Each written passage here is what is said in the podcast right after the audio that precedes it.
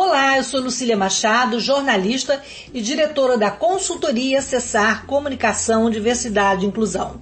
Este é o podcast Acessando Lucília, que você ouve e assiste todas as terças-feiras a partir das 18 horas na web rádio Censura Livre pelos canais do Facebook e do YouTube. Fique com a gente!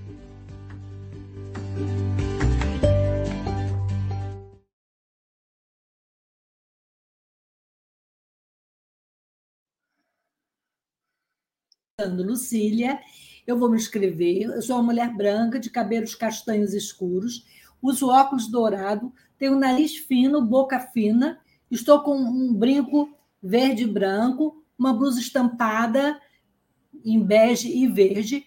Então, vamos lá. Boa noite. É, hoje nós vamos falar de sexo. Os nossos convidados são o cineasta Daniel Gonçalves e Amanda Soares, personagem do filme a sexibilidade. É, um é o diretor e a outra é a personagem. E o acessibilidade tem como proposta dar visibilidade e voz ao desejo das pessoas com deficiência por elas mesmas e mostrar para a sociedade capacitista que ela não espera que essas pessoas digam, sobretudo, façam em suas vidas íntimas. É o nosso direito de falar e fazer sexo, cada um do jeito que do jeito que a gente quer e do jeito que, que possa ser mais democrático para todos. Né? Então, eh, eu estou recebendo aqui essa dupla que vai falar dessa aventura, né? que cinema no Brasil ainda é uma aventura. E o filme do Daniel ele teve estreia no Outfest Los Angeles, que é um dos mais importantes festivais LGBTQIAP+, do mundo. Ele também foi selecionado para o Horizon Fusion International Movie e para o Festival do Rio, que começa agora, no dia 5, e vai até o dia 15 de outubro. Ele vai competir na categoria longa documentário. Bem, o Daniel, que volta aqui pela segunda vez ao nosso podcast, ele esteve aqui logo no início, na primeira temporada, junto com o Dudu e Eduardo Vitor, que é um homem com deficiência também. O Daniel ele é formado em jornalismo pela PUC do Rio, pós-graduado em cinema documentário pela Fundação Getúlio Vargas. O Daniel, assim como eu e Amanda, ele tem uma deficiência que afeta a sua coordenação motora, uma condição que ele abordou lá no filme Endoma Daniel, que foi o seu primeiro longa-metragem, exibido em mais de 20 festivais internacionais, como o Internet No Documentary Film Festival em Amsterdã, o Festival do Rio, a Mostra de São Paulo, o Festival de Sydney, o Festival. Muito, me perdi aqui no, no, no, contexto, mas em vários outros festivais, o Festival de Gramado 21 e muitos outros, né? É, o Daniel tem uma longa é, e brilhante carreira na área, né? O Daniel trabalhou na TV Globo, hoje ele é sócio da produtora Seu Filme, ele também dirigiu os curta-metragens Tem Bala aí de 2008, Luz Guia 2012, Como Seria 2014 e Pela Estrada Fora em 2015. Ele também foi consultor do curta-metragem Diferença entre Mongóis e Mongoloides, dirigido por Jonathan Hubert e premiado no Festival de Gramado 2021. Eu fiz confusão aí quando eu falei do anteriormente. E o, esse, ele coprodutor de Uma em Mil, é um longa de estreia de Jonatas e seu irmão Tiago Pontel Robert. E Amanda, Amanda é lá da Bahia. A baiana Amanda é uma mulher com deficiência, escritora, professora, graduada, graduanda em letras vernáculas pela Federal da Bahia, pesquisadora em literatura e cultura brasileira, com enfoque em relações interpessoais de pessoas com deficiência. É, Amanda é modelo e criadora de conteúdo do perfil Arte Amari no Instagram. Bem, então chega de falar e vamos ouvir. É, Amanda, é bom ter você aqui. Eu queria que você se descrevesse para que nossos ouvintes te visualizassem, aqueles que não conseguem te enxergar na tela. Claro. É, eu sou Amanda, eu estou aqui com. Sou mulher branca de olhos castanhos escuros, estou com um óculos metalizado, tenho o nariz achatado, um sorriso bem largo, boca larga também. Tenho cabelos bem curtinhos, Estou aqui vestindo uma, uma blusa de bolinhas com fundo azul. E o meu fundo tem três é, quadros. Um da Maria Gadu, o do meio que fala sobre a liberdade com dependência, e do outro lado a Elis Regina. Tem aqui à minha esquerda um, uma janela e uma TV aparecendo metade. Muito bom, Amanda. Daniel, bom te ver aqui de novo para falar de, do novo filme. Então, queria que você se descrevesse aí para os nossos ouvintes. Gente, bom, eu sou Daniel Gonçalves, eu sou um homem branco, é, tenho 39 anos, é, tenho cabelo de olhos castanhos, uso bigode, estou vestindo uma camiseta rosa, meio bordô. É, atrás de mim tem uma parede branca, do meu lado esquerdo é, duas ou três mochilas, um espelho do meu lado direito, um pedacinho da cabeceira da minha cama e uma cortina. E bom, acho que é isso.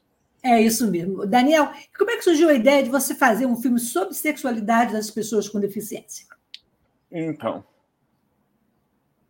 a ideia do a ideia da acessibilidade surgiu durante a montagem do Meu Nome é Daniel. É, no Meu Nome é Daniel tem uma sequência em que eu falo, em que eu conto sobre as minhas primeiras experiências afetivas e relacionamentos sexuais e tal. E aí, durante a conversa, as conversas que eu e Vinícius tivemos, Vinícius que foi montador do, do, do Meu Nome é Daniel e agora assina o roteiro e parte da montagem do, do, do Acessibilidade. Durante essas conversas que eu e ele tivemos, a gente teve a ideia de fazer um filme só sobre sexualidade de pessoas com deficiência. E daí, acho que foi em 2018, a gente saiu para uma primeira fase de gravações é, com recursos próprios da produtora. Então, lá em 2018, a gente gravou, eu acho que 13 entrevistas. E com essas 13 entrevistas, a gente editou um teaser, né, uma peça promocional e começamos a inscrever o projeto em alguns laboratórios de, de desenvolvimento. E foi através de um desses laboratórios, o primeiro deles, que foi o laboratório Visões Lab, que é ligado ao Festival Visões Periféricas aqui no Rio.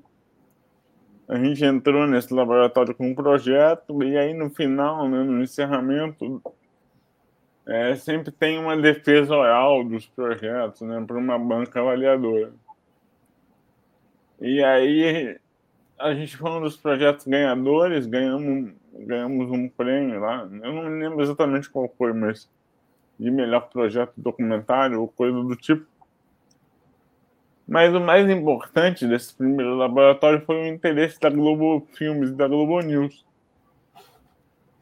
Eles se interessaram pelo projeto Daí a gente começou a conversar.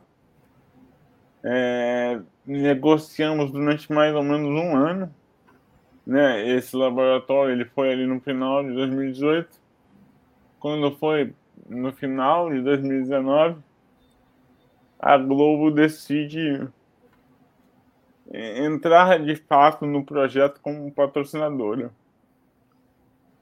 E aí isso foi 2000, final de 2019, né? Ali, início de 2020, a gente assinou o contrato, mais ou menos em janeiro de 2020. Em março, veio a pandemia, tudo parou. E já nessa época, né, quando a Globo decidiu entrar, eu também já tinha comigo no projeto a TV Zero. A TV Zero, que tinha sido co-produtora do meu nome é Daniel, junto com a minha produtora, seu filme, eles também já estavam com a gente nesse no, no acessibilidade. É, e aí né, veio a pandemia, tudo meio que deu uma parada, ficou um ano ali meio em stand-by, né? Em, em compasso de espera para ver o que, que ia acontecer. É, no início de 2021, a TV Zero decide é, colocar um, uma parte de, de, um dinheiro que eles tinham direito lá, como, como fundo automático do fundo setorial do, do audiovisual eles, eles decidem colocar esse, esse, recurso no acessibilidade. É, ali meados de 2021, acho que do, do meio para o final do ano, a, a Rio Filme, que é a, que é a empresa ligada à Prefeitura do Rio, que financia e fomenta audiovisual na cidade, é, abriu o edital de novo, depois de cinco anos, a gente colocou o projeto no edital, é, fomos um dos projetos contemplados. É, e aí já era final de 2021, né? Ali 2022, janeiro de 2022. As coisas já estavam começando a voltar ao normal, né? Porque já estava todo mundo, a maioria das pessoas vacinada e tal já não era aquele momento ruim da Covid. Então eu decidi, a gente começa a trabalhar no filme de fato em janeiro de 2022, janeiro do ano passado. Eu, eu, eu e aí o primeiro movimento que a gente fez foi ir para a ilha de edição é, para eu poder assistir aquelas entrevistas que eu tinha gravado lá em 2018. E aí fiz, trabalhei mais ou menos um mês eu e Vinícius nessas entrevistas. É, e aí fizemos como uma espécie de pré-corte né, dessas três entrevistas. É, porque eu achava importante fazer isso para poder ver o quanto ou quantas pessoas mais eu precisaria gravar para poder ter um número legal para poder construir o filme eu sabia que aquelas 13 que eu, que eu tinha gravado em 2018 não dariam conta de. não seriam suficientes para fazer um, um, um longa do jeito que eu queria. Então, ali, mais ou menos de abril a maio. De abril. Não, de abril a maio, não, perdão. De fevereiro até o final de abril. A Natália Santos, que foi pesquisadora do filme, pesquisadora de personagem, ela fez pré-entrevistas com diversas pessoas. Amanda foi uma delas. É, acho que é importante dizer também que Natália é uma mulher com deficiência. Ela é cega e fez um trabalho de pesquisa sensacional. Eu acho que o filme a gente não teria tido os, os personagens que a gente teve nessa segunda fase se não fosse a Natália. Então ela fez é, pré-entrevistas com todas essas pessoas, essas outras 13 pessoas que eu gravei no ano passado. É, essas pré-entrevistas fizeram com que eu chegasse muito mais preparado na hora de, na hora de gravar, então é, foram entrevistas que renderam muito mais do que as primeiras, que eu já sabia mais ou menos quais histórias aquelas pessoas iriam contar ou poderiam contar. E dali é, a gente faz duas semanas de gravação em maio do ano passado, uma, uma no Rio e outra em São Paulo. Só que dessa vez, ao contrário do que tinha acontecido em 2018, a gente traz pessoas de outras regiões do país para poder gravar. Então a gente trouxe a, a Amanda e o Edu lá da Bahia. A gente trouxe o João Paulo de Fortaleza, a Jéssica Teixeira, que também é de Fortaleza, mas nessa época já já estava morando em São Paulo, ela gravou com a gente também. E de Curitiba veio o Giovanni Venturini, que é um ator com, que tem nanismo. É... E, bom, Aí fizemos essas duas gravações, essas duas semanas de gravação em, em maio do ano passado. Em junho, eu fui com um projeto para um laboratório em, em, em, em Los Angeles, um laboratório de desenvolvimento. E aí, quando eu volto, né, eu fui para lá em junho, voltei ali do meio para o final. Em, em julho, eu começo a editar o filme. E aí eu edito de julho mais ou menos até janeiro desse ano. E aí o filme vai para finalização. É, aí fazer trilha, edição de som, né, mixagem, aquela coisa toda. E aí teve a primeira exibição agora no Outfest em, em julho desse ano, que, como você disse, é um dos mais importantes festivais de temática LGBT que ia mais do mundo. É, que mais que eu posso falar? Vamos eu ver a Amanda um pouquinho? É, Amanda, é, como é que foi, foi a sua primeira reação a ser convidada pelo Daniel para participar do filme? Né?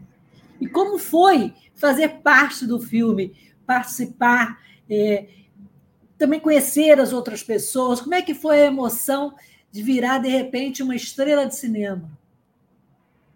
Você falou a palavra exata, né? Acho que é emoção, assim. E com o filme eu acabei ganhando grandes amigos também, pessoas que foram muito parceiras no meu próprio caminho. Eu acho que eu não esperava, não. Quando a Natália apareceu para poder fazer a, a, entrevista comigo, eu não, não entendia muito bem o que estava acontecendo ali, mas eu fui, né? Porque eu estava numa fase que era sim para tudo. Então, eu estava dando sim para tudo naquela época, e aí eu fui na cara e na coragem para falar da minha vida, falar das vulnerabilidades, e eu brinco que a sexualidade apareceu na minha vida em um momento muito irônico, assim, porque eu tinha acabado de, de finalizar o meu um, um, relacionamento que eu tinha de cinco anos, e aí eu tinha que falar sobre amor, sobre sexo, sobre todas essas coisas, assim, naquela época um tanto desacreditada desse processo, principalmente ligada à, à minha deficiência. Então, eu brinco que naquela entrevista eu fui muito mais vulnerável do que do que aparentemente seria em outros contextos. E aí a Natália ela me conduziu muito bem. E, e quanto ao Daniel e ao filme, eu já tinha tido acesso ao Daniel em 2019 por causa do filme Meu Nome é Daniel, que foi exibido aqui no Glober Rocha, em Salvador. E eu fui com a minha turma de faculdade para assistir o filme. Então, isso foi, foi, foi muito doido para mim a, a aparecer num filme de um cara que eu tinha assistido e que tinha sido referência para mim, para eu discutir essas questões dentro da universidade, né? Porque por mais que eu entendesse que ali naquele momento era um contexto plural, né, a minha universidade, ela não tinha esses debates sobre deficiência, sobre quem eu era enquanto sujeito e quem eu estava me formando ali dentro. Então, em 2019, quando eu estava ingressando lá, veio o Daniel com todo esse contexto do filme para me apresentar também que existiam outras pessoas com deficiência trilhando caminhos dentro do audiovisual, dentro de outras profissões e que eu também poderia criar. E aí depois veio esse presente para mim de poder ter a minha primeira viagem, né, que eu fui é, para lá para gravar. Então foram vários, várias emoções distintas. É, gravar um, um documentário, de uma referência para mim em outra cidade que eu nunca tinha viajado por causa de todo o contexto da deficiência. Então foram várias emoções e para mim foi muito, muito especial mesmo. E de um jeito bom, né? Porque a gente sabe que a palavra especial para a gente não é muito bom em diversos contextos, mas foi muito, muito bom mesmo. É, a minha pergunta agora coincidiu com uma pergunta que está na tela para o Daniel, que é da Nilza Alves ela pergunta qual foi o critério para a escolha dos entrevistados. Daniel, a Sexibilidade é um documentário com histórias íntimas, digamos assim, né? De pessoas com deficiência. Ele aborda flerte, namoro, beijo, masturbação e, é claro, sexo, né? O que, Daniel, que mais surpreendeu nos depoimentos dos personagens do filme? E com a pergunta da Nilza aí, qual foi o critério para, para a escolha dos entrevistados? Então, vamos lá. É, primeiro critério de escolha É, bom, a gente queria que o filme fosse o mais diverso possível. E aí a gente entendendo diversidade em todas as suas vertentes, eu diria. Então, para a gente era importante que o filme tivesse é, pessoas com vários tipos de deficiências diferentes. Então, tem é, algumas pessoas com deficiências físicas, né? mas tem pelo menos uma pessoa que é cega, pelo menos uma pessoa surda, pelo menos uma pessoa que está dentro do espectro autista e pelo menos uma pessoa que tem algum tipo de deficiência intelectual. Né? A gente tem o Pedro, que é um cara tem síndrome de Down. Então, o primeiro critério foi esse, né? o critério da diversidade ou de, de, de, um maior número de tipos de deficiência, porque a gente achava importante é, ter essas diversas, essas diferentes percepções, né? Em relação a isso, em relação a como, como o sexo ou a sexualidade pode sofrer é, diferentes variações ou, ou até mesmo preconceitos, dependendo do tipo de deficiência que a pessoa tem. É, e aí, para além disso, a gente queria que o filme também cai, tivesse, fosse diverso naquela coisa de orientação sexual e identidade de gênero. Então, tem pessoas de diferentes orientações sexuais e identidade de gênero dentro do filme. Esse foi o, eu diria, o critério maior o mais determinante na escolha dos personagens. É, mas é lógico que, assim, a gente gravou 26 pessoas. Infelizmente, não dá para colocar todo mundo no filme. É, e aí, por exemplo, né, a gente gravou duas mulheres trans para o filme. No fim das contas, a gente teve que fazer uma opção é, em qual das duas escolher para estarem no filme. Mas isso não quer dizer que uma seja pior do que a outra. É, até porque os, os, discursos das duas eram muito bons.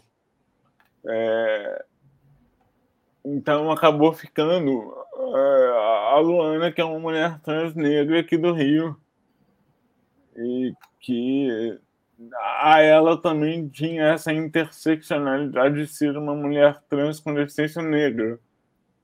É... Então, durante o processo de montagem, a gente teve que tomar algumas decisões que muitas vezes são duras e difíceis, né? De tirar personagens que, que a gente sabe que são, que são bons, mas que, por escolhas ali de, de, de roteiro, de montagem, acabaram tendo que sair. É, mas o que me conforta um pouco em relação a isso é que a gente vai fazer uma exposição para museus. E nessa exposição a gente vai usar boa parte desses personagens que ficaram de fora do filme. Que são personagens que têm histórias muito boas também. É... E aí você tinha me feito uma pergunta que eu já me perdi. Pode retomar, Lucília.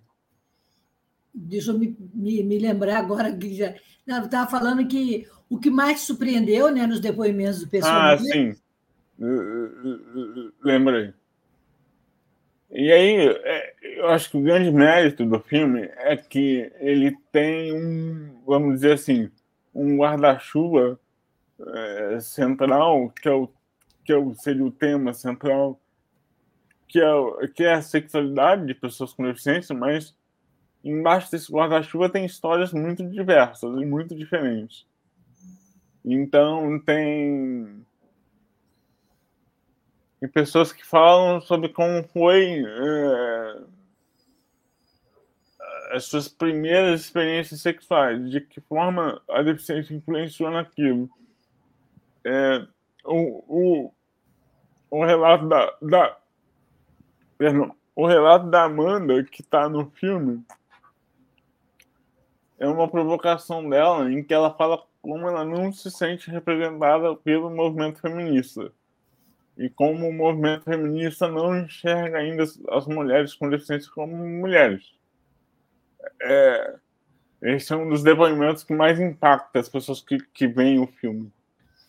É, eu tenho também relatos de duas mulheres que sofreram violência ou abuso sexual por serem mulheres com deficiência. É...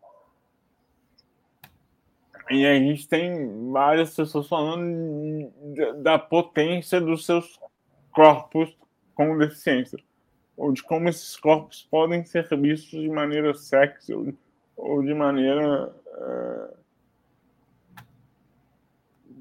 que, que, as pessoas podem ter desejo, né? É, que elas podem ser desejadas, que elas têm desejos, que elas podem ser desejadas. Então, é, e, e seriam alguns relatos que, que estão no filme que de alguma maneira me, me, me impactaram, me fizeram é, pensar mesmo. Pensar e refletir. Sim. Amanda, é, e para você, de que maneira que o filme do Daniel pode contribuir para dar mais visibilidade aos nossos corpos diferentes, né? sair daquele padrão normativo né? de mulher perfeita, é, e, que a nossa deficiência deixe de ser é, seja uma arma para a nossa luta, né? Eu acho que existe muito discurso aí dentro da mídia no geral que as pessoas vêm nos dando voz, principalmente pós-pandemia. Só que eu acredito que a mídia vem dando voz muito mais à nossa deficiência e o nosso relato experiencial quanto à deficiência do que voz aos nossos sujeitos. Então, o filme do Daniel, o documentário, né, a acessibilidade, ele vem trazendo esses temas tabus da, da sociedade que não querem nos interseccionar, né? Esses temas de sexo, amor, subjetividade no geral, desejo e afins, trazendo esse, essas pautas que já deveriam ter sido pautadas há muitos anos atrás, principalmente considerando que, por exemplo, o termo capacitismo, né, ele não vem de uma discussão de inclusão, ele vem de uma discussão de sexualidade, porque ele é oriundo de uma discussão da, da, da temática da teoria queer.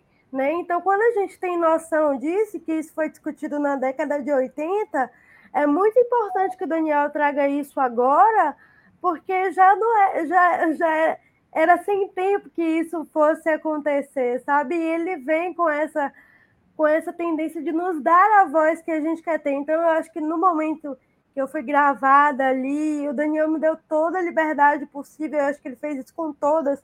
Tenho certeza que ele fez isso com todas as entrevistadas e entrevistados. Que ele deu a possibilidade da gente falar do jeito que a gente queria sobre nós e sobre as nossas experiências. Então, nada ali foi podado. Ah, fale só sobre sua deficiência ou fale sobre tal coisa. Então, isso dá, nos dá a liberdade de é, transicionar nossas próprias narrativas, e isso é empoderador, isso é revolucionário. Então, eu acho que aí vem uma, uma grande bomba assim, para a sociedade segurar, num bom sentido. É, tem uma, um, um comentário aqui de um ouvinte, Daniel Zucker. Ele, ele diz que ele é uma pessoa com deficiência, está fazendo um trabalho a respeito das representações dos corpos das pessoas com deficiência, e ele vê que o filme vai contra o que está sendo representado na mídia rompendo tabus. É essa mesma expectativa ou esse mesmo a provocação, Daniel? É, eu acho que sempre foi, né? Eu acho que é um filme que vai incomodar. Vai incomodar porque é, acho que falar sobre sexualidade é um tabu por si só. E quando a gente fala de sexualidade de pessoas com deficiência, acho que é um tabu ele nem duplica, acho que ele quadruplica, sabe? De quintuplica, enfim, multiplica muitas vezes, porque é, as pessoas acham que a gente não transa, que a gente não tem desejo, que a gente não pode, é, no caso de mulheres, né, que, não, é, que elas não podem engravidar. E quando na verdade isso vem daquele lugar, né? As, as expectativas já são tão baixas em relação a gente é, que eu volto e meia, aí eu, eu tô com a Dani, eu namoro a Dani há quase sete anos e meio, quase oito. E ainda tem lugares hoje em dia que a gente chega e as pessoas acham que ela é minha amiga, que ela é minha, que ela tá me ajudando, que ela é minha irmã. E assim, a gente não tem nada a ver um com o outro.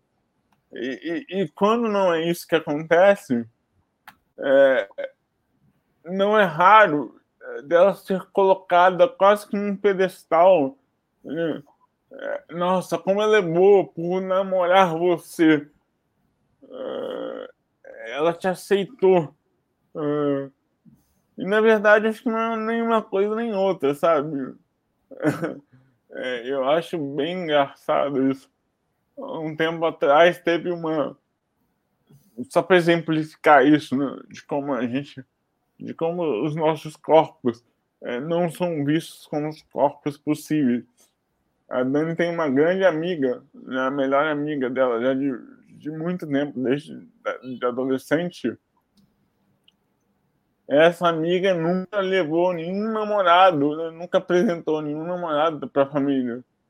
E aí tinha uma tia dessa amiga que simplesmente achou que pelo fato da Dani nunca ter levado é, um namorado para né, nunca ter apresentado namorado para a família que ela seria lésbica e que aí ela e a Dani teriam um relacionamento escondido e eu seria um namorado de fachada da Dani. Que doideira! É, e aí, quando você vai é, analisando essa percepção dessa mulher, conforme você vai destrinchando isso, vai ficando cada vez mais bizarro, né? Porque tem um preconceito ali do, de um machismo é, estrutural, de que a, a mulher precisa ser.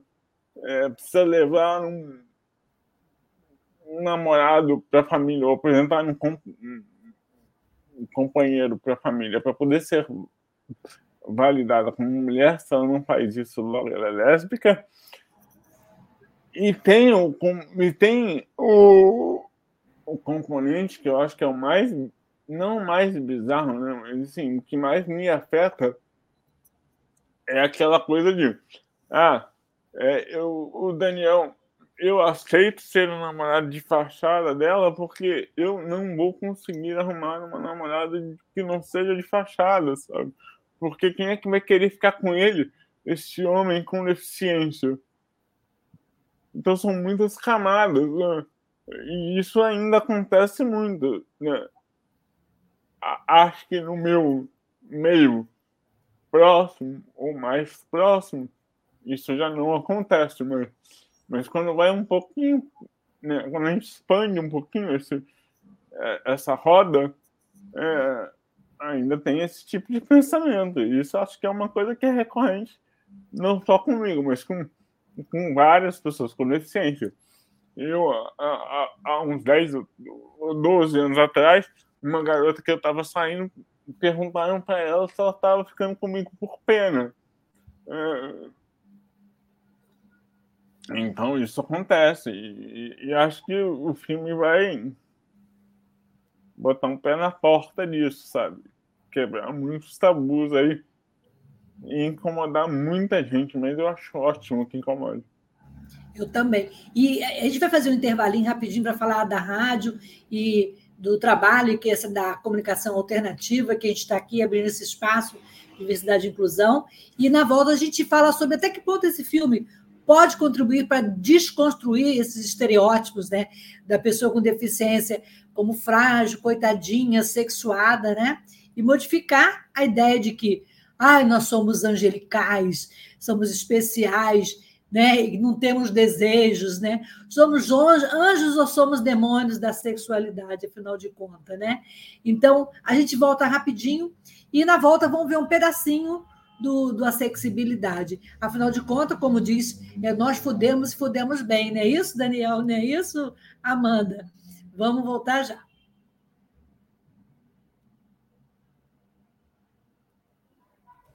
Para manter o projeto da Web Rádio Censura Livre de uma mídia alternativa, buscamos apoio financeiro mensal ou doações regulares dos ouvintes, de amigos e parceiros, já que não recebemos recursos de grandes empresas, políticos ou partidos. Seja um apoiador regular e ouça o agradecimento no ar durante as edições dos nossos programas. Sua ajuda é muito importante para nós. Enviamos prestação de contas mensal aos nossos apoiadores. Temos uma vaquinha virtual permanente. Anote o endereço virtual apoia.se barra CL Web Rádio, apoia.se barra CL Web Rádio. Saiba mais sobre a emissora no WhatsApp 21 96553 8908. Web Rádio Censura Livre, a voz da classe trabalhadora.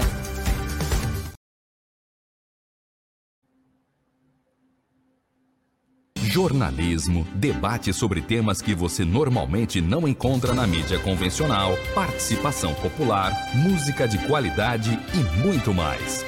Web Rádio Censura Livre, a voz da classe trabalhadora.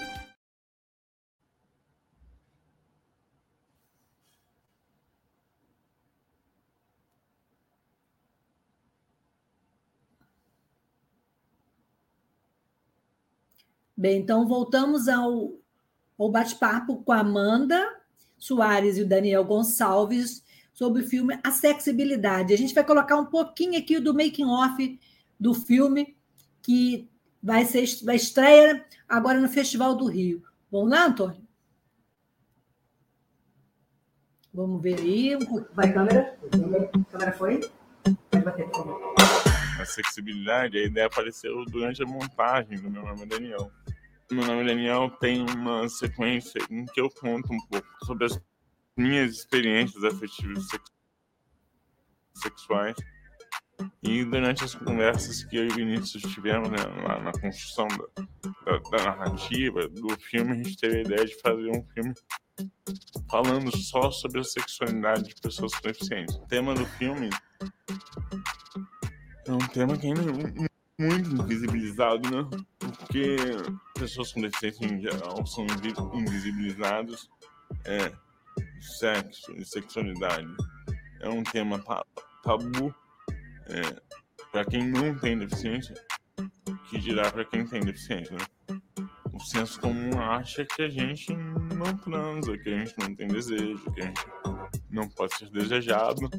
E o filme vem muito de encontro a isso, né? Para falar que a gente tem desejo, a gente quer transar e a gente quer ter uma vida plena como, como as pessoas sem deficiência.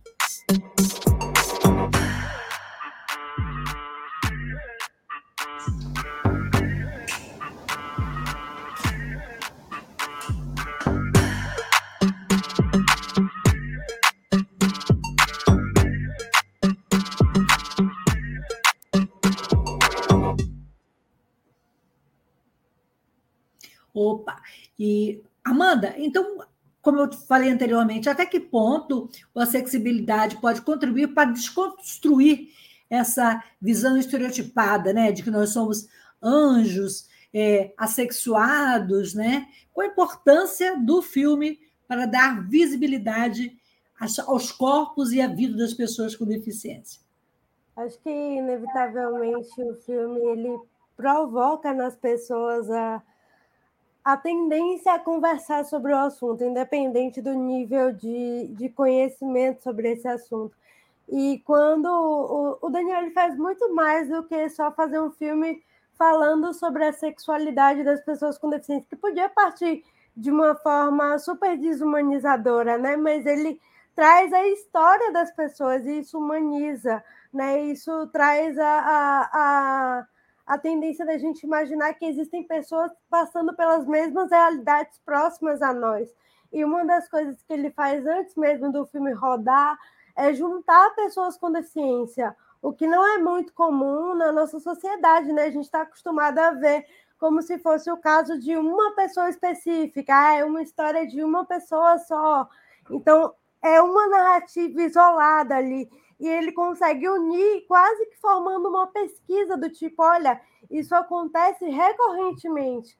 Então, vem nessa, além de trazer essa noção de que a gente não é nem anjo, nem tão demoníaco assim, né? Que é uma perspectiva histórica das pessoas com deficiência, ou a gente foi a praga da história, ou a gente foi o anjo que fez com que a gente transcendesse todos os pecados da humanidade, além de trazer essa noção humana de falhas, e falhas que não tem nada a ver com a deficiência, pelo contrário, tem a ver com a nossa, é, com a nossa possibilidade de ser humano também, ele traz esse discurso que reforça que somos é, pessoas do, donas da nossa narrativa, que a gente contribui dentro de uma relação, seja ela só focada em, na parte sexual, seja ela focada também numa transição ali romântica.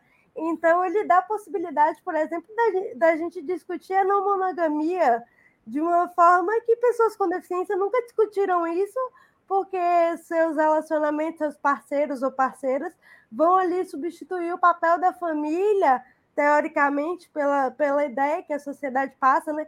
Então ele vai transicionando de uma forma muito tranquila sobre vários assuntos que são um tabu assim imenso para a sociedade brasileira.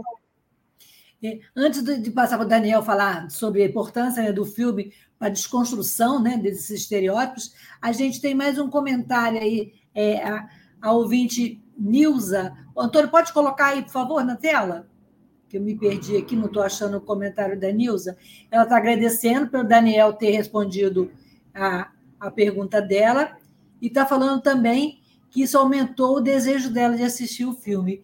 Isso é muito bom, né, Daniel? É essa proposta mesmo, desafiar né, e provocar novos olhares né, sobre deficiência. Aproveitando aqui, também tem um comentário da Sheila Salgado. A Sheila está com conversa maravilhosa.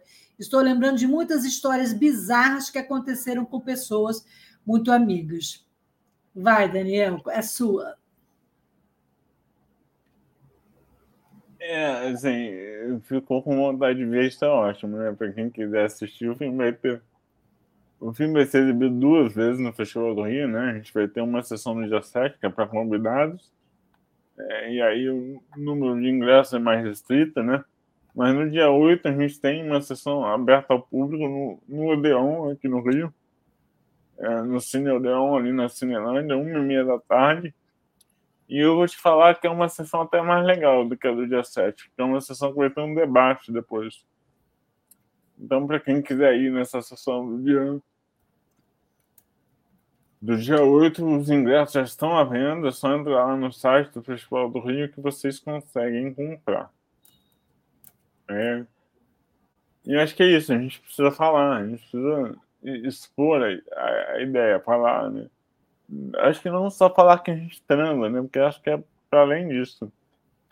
É, é falar sobre outras coisas, né? E aí isso vem de encontro a uma, um, um dos nossos objetivos durante o filme, ou melhor, durante o filme não. Agora, né, que o filme vai começar a rodar é, pelos cinemas, que é o nosso desejo de fazer uma, uma uma campanha de impacto, né? E o que, que é uma campanha de impacto? É, fazer, é, uma, é uma, uma campanha para poder levar o filme para o maior número de espaços fora da sala de cinema. Então, a gente quer, por exemplo, fazer exibições para órgãos de segurança, Ministério Público, né? Polícia civil e militar, é, para que essas pessoas possam estar mais preparadas para, por exemplo, receberem uma denúncia de violência ou abuso sexual que uma mulher com deficiência ou um homem com deficiência tenha sofrido. Porque a gente sabe que é, essas pessoas estão muito mais vulneráveis do que as mulheres sem deficiência e muito mais propícias a sofrerem violência ou abuso sexual do que uma mulher sem deficiência. É, os números são altíssimos e a gente fala muito pouco sobre isso. Né? Por isso que o filme fala sobre isso. Tem duas entrevistadas que contam histórias e relatam abusos que sofreram por serem mulheres com deficiência. A gente quer também levar esse filme para os hospitais, para faculdades de medicina e lugares de saúde, para que as mulheres com deficiência possam ser vistas como corpos possíveis, né? para que, que o médico ou a médica não achem um absurdo estar grávida. É, da mesma forma como é levar esse filme para as famílias, né? para centros de reabilitação, para lugares de, de, debate em que as famílias estejam envolvidas. Né? A gente tem, por exemplo, uma entrevistada do filme que ela foi a primeira o ginecologista com quase 40 anos. E aí, quando a ginecologista perguntou a ela, ah, e um detalhe, né? Quando ela disse para a mãe que é o ginecologista, mesmo sendo uma mulher de quase 40 anos, a mãe achou um absurdo ela ir ao ginecologista, sabe? Para que, que ela precisa ir ao ginecologista se ela, teoricamente, não transa, né? Na cabeça da, da mãe. E aí, quando ela, durante a consulta, fala que a última relação sexual dela tinha sido há tanto tempo, a mãe acha a mãe arregala um olho gigante e, e nos dias seguintes é, sai perguntando pelo bairro onde ela morava quem, quem é que tinha sido o malfeitor que tinha feito aquilo com ela. É, então é isso. Acho que o filme vem muito para poder abrir a cabeça mesmo das pessoas, das famílias, para mostrar que, que os nossos corpos são possíveis de serem desejados, que a gente tem desejo, é, para poder fazer com que o atendimento a mulheres ou pessoas com deficiência que sofreram violência ou abuso sexual seja melhor, que essas pessoas sejam tenham possibilidade de fazer essa denúncia, né? Porque hoje, por exemplo, uma mulher com uma deficiência auditiva, uma mulher surda que use, que use ela pode chegar numa delegacia e não tem ninguém que a entenda né? É, nessa denúncia que ela quer fazer. Mulheres com deficiência intelectual podem nem entender direito que estão sofrendo abuso. Né? E, e ninguém fala sobre isso. A gente precisa falar sobre isso. Então, eu acho que o filme vem também para poder é, tentar mudar um pouco essa realidade, sabe?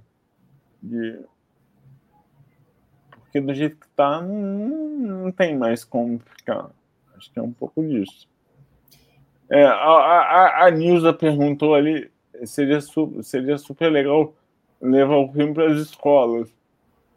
Também acho, mas aí a gente esbarra num, num lugar, numa coisa que é classificação indicativa. Né? O filme vai ter uma classificação indicativa alta, né? 18 anos e tal. Não porque eu queira, mas porque, enfim, é, é um filme sobre sexualidade que vai mostrar corpos, corpos nus ali, então vai esbarrar nesse lugar. É, mas levar o filme para a faculdade, por exemplo, acho super possível. É, escola, infelizmente, acho que não vai dar por conta desse, desse nossa classificação indicativa.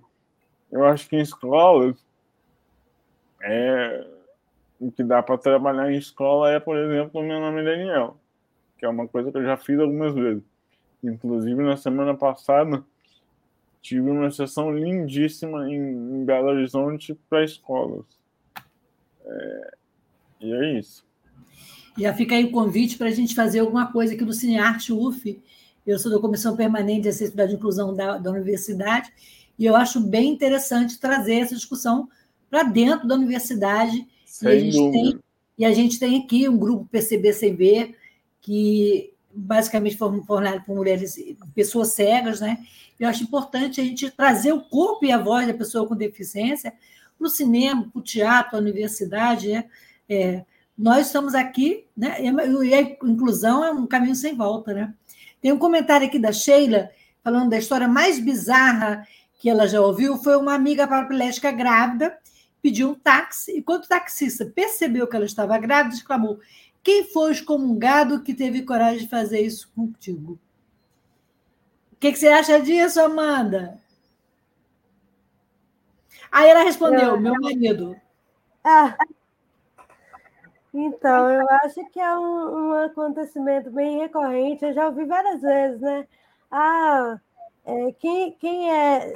Eu acho que primeiro é entender que mulheres com deficiência têm a possibilidade de criar seus filhos, eu acho que isso não é muito producente para a sociedade que a gente vive hoje. A gente imagina que pessoas com deficiência não vão ser capazes de administrar nada que não seja seu próprio corpo, isso quando elas administram o seu próprio corpo, né? Que é uma noção que a sociedade não passa. E o que, que eu acho disso? Eu acho que falta muito conhecimento sobre a capacidade de pessoas com deficiência. E é por isso que a gente discute tanto capacitismo aí, né? Para saber até onde isso é exagero, até onde isso é quase que uma, uma forçação de barra de que não somos capazes de absolutamente nada. É, quando, o, quando esse filme, eu acredito, eu não assisti um pedacinho do filme, isso me dá uma dor no coração, porque Daniel não escapou nem a minha parte para mim. Mas eu acredito que quando esse filme começar a ser reproduzido por aí, a gente vai começar a ter a noção do que é o indivíduo e do que é a, quem auxilia o indivíduo, né? Porque quando começa a se discutir complexidades, autonomias e afins, a gente começa a entender quem é, é o, como é que funciona a individualidade da pessoa com deficiência, como ela é capaz de, de, de coexistir num relacionamento em que ela não seja submissa a ele, e sim compartilhando ali experiências. Então é como se esse comentário que, que fizeram, como se eu, por exemplo, como mulher, não fosse capaz de engravidar, de ter filho e de poder né, gerar aquela vida e dar a ela também educação e, e, e amor o suficiente para que ela seja produtiva no futuro também. Então vem muito dessas noções de capacidade e incapacidade que estão aí permeando a nossa sociedade por inteiro. É, falando em história, é, uma colega da, da, da Bahia mesmo, da Frente Nacional de Mulheres, ela contou num documentário que, que eu fiz num curso do projeto Vida de Cadeirante do Silvio Tendler, cineasta Silvio Tendler. É, eu participei desse curso junto com o CBI Rio, e no, no, no, no, depoimento dela, ela disse que na época que ela quando se casou, o marido, o irmão dela ameaçou o marido dela: se você engravidar ela, eu te mato. É, você vê, uma coisa em pleno século XX, XXI, XXI, né?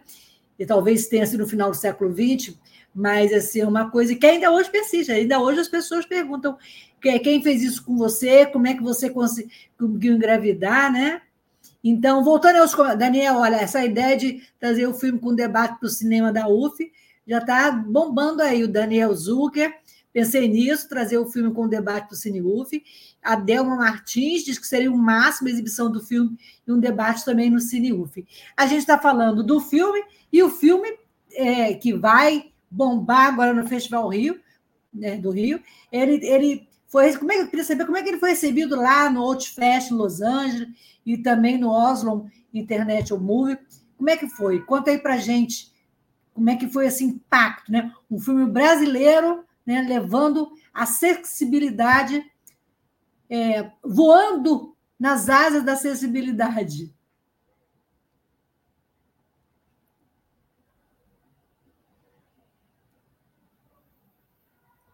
Tá mutado, Dani. Agora vai. Vai. É coisas do mundo online. Vamos lá. É... É, bom, eu, eu posso falar de Los Angeles, né? Que foi, eu estive lá, eu fui para essa primeira edição mundial. É, foi bem recebido. Eu acho que algumas o comentário que eu mais ouvi foi de que as pessoas saíram do cinema com a cabeça fritando. É, é uma expressão em inglês que acho que mais próximo seria isso, cabeça fritando, mind blowing. É, e é isso, acho que o filme vai fazer a cabeça das pessoas fritar um pouquinho, porque certamente são coisas que, que boa parte do, dos espectadores nunca ouviram, nunca imaginaram que iriam ouvir é, de pessoas com deficiência é, de Oslo, eu tive um comentário de uma pessoa que, que viu o filme lá e gostou, e, enfim, elogiou o filme, desejou que o filme rodasse por muitos lugares. É, E esse é, esse é o desejo. Né? E esse sempre foi o objetivo, né?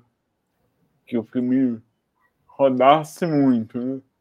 E rodasse por muitos lugares, por, enfim, vários festivais e tal. E eu acho que é isso, as pessoas vão sair com a cabeça fritando do, do, do cinema. Mas eu acho isso ótimo. Eu acho que eu, pelo menos, faço, faço filmes para isso, para fazer as pessoas fritarem um pouquinho ali. Né? Para fazer pensar. É lógico que tem um componente de entretenimento e tal, mas. Mas em questão em documentário, eu acho que é, é primordial fazer pensar. Tá? É primordial fazer pensar sobre isso, né? É, sobre essa falta de representatividade ou da maneira como a gente ainda não é representado de uma maneira fidedigna, eu diria.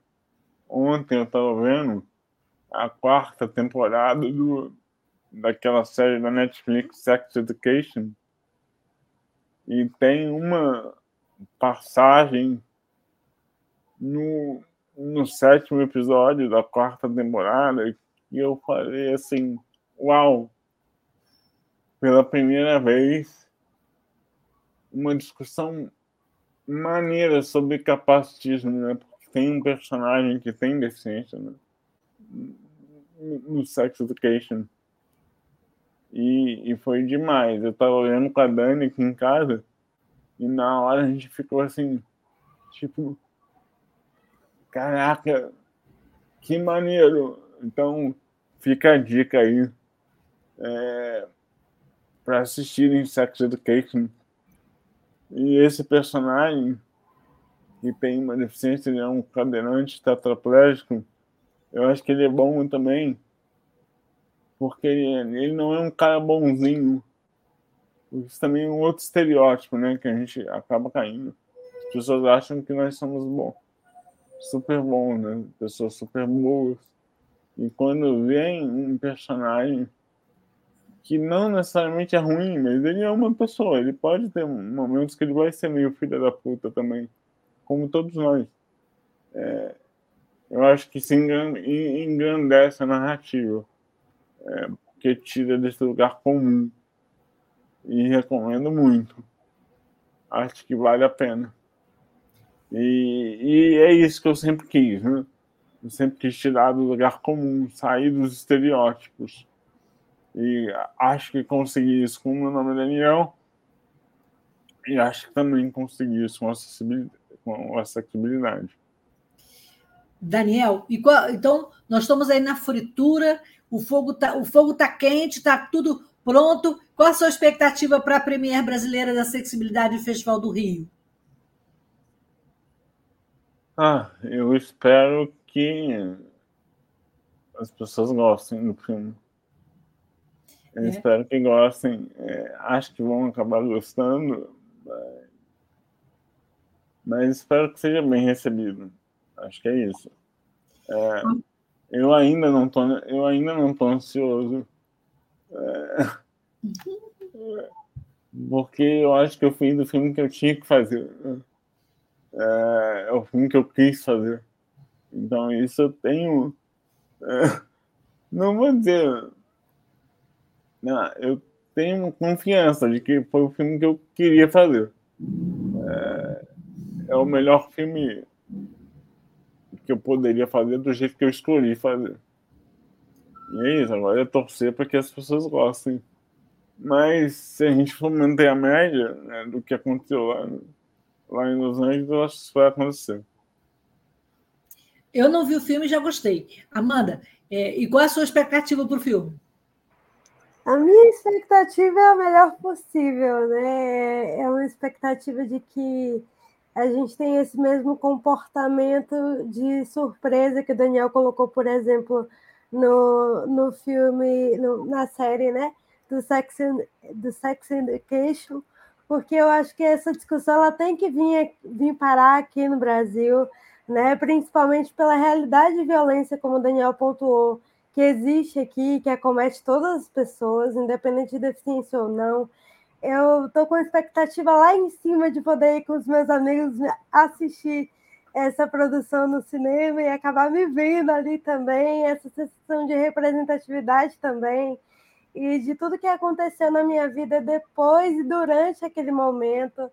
É, é a mesma expectativa de quando eu fui sair com o Daniel após o filme, que a gente sentou numa mesa de vasinho e eu estava vendo ali milhares de pessoas com deficiência compartilhando suas experiências e eu me senti muito acolhida e muito feliz de ver aquilo acontecer, porque a gente parte de realidades muito muito difíceis, né? E a gente poder ver essas evoluções que o Brasil anda passando por causa de figuras como Daniel e de trabalhos como o dele, eu tenho as melhores expectativas e desejos positivos possíveis. Tem um comentário da Nilza aqui que essa série é simplesmente maravilhosa, fritou minha cabeça, foi demais e da Sheila Salgado, que ela também não vi e já está adorando o filme. É, o nosso tempo está terminando, então eu queria falar. Amanda, alguns anos atrás, quando você tinha 19 anos, você disse que não sabia o que queria ser do seu futuro, porque estava sendo desacreditada em várias instâncias da sua vida.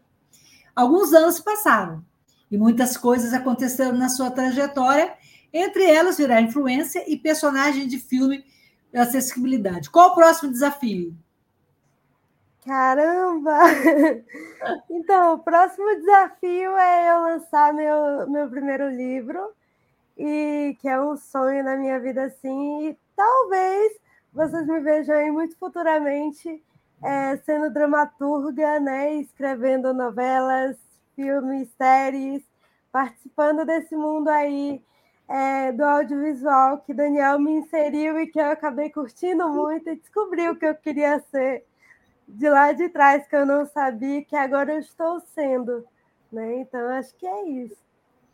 Obrigada, Amanda, pela sua participação, trazendo seu sorriso lindo e com certeza sua, sua trajetória iluminada. Daniel, e para você, luz, câmera, qual será a sua próxima ação? Uau, que pergunta difícil. É, bom, tem alguns projetos ainda em fase de desenvolvimento acontecendo. Eu quero muito fazer um, um documentário sobre educação inclusiva. É. Seria uma espécie de encerramento de uma trilogia que começou com o meu nome Daniel, agora tem o segundo capítulo que, é a acessibilidade, e o, o capítulo final seria esse documentário sobre educação inclusiva.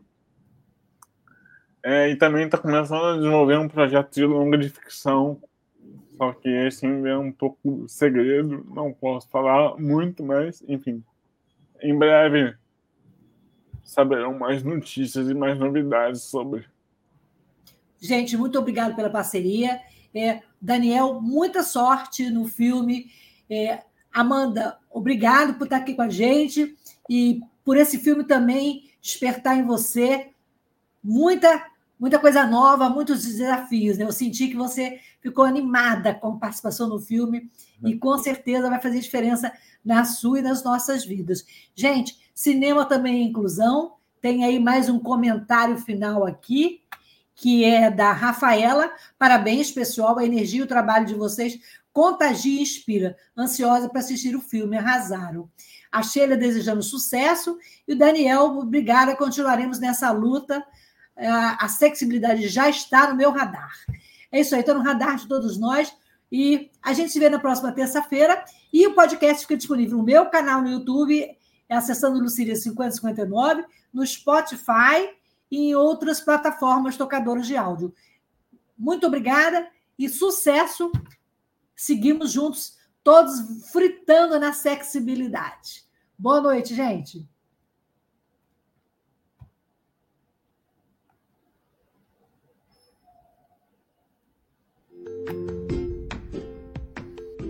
Olá, eu sou Lucília Machado, jornalista e diretora da consultoria Acessar Comunicação, Diversidade e Inclusão. Este é o podcast Acessando Lucília, que você ouve e assiste todas as terças-feiras a partir das 18 horas na web rádio Censura Livre pelos canais do Facebook e do YouTube. Fique com a gente.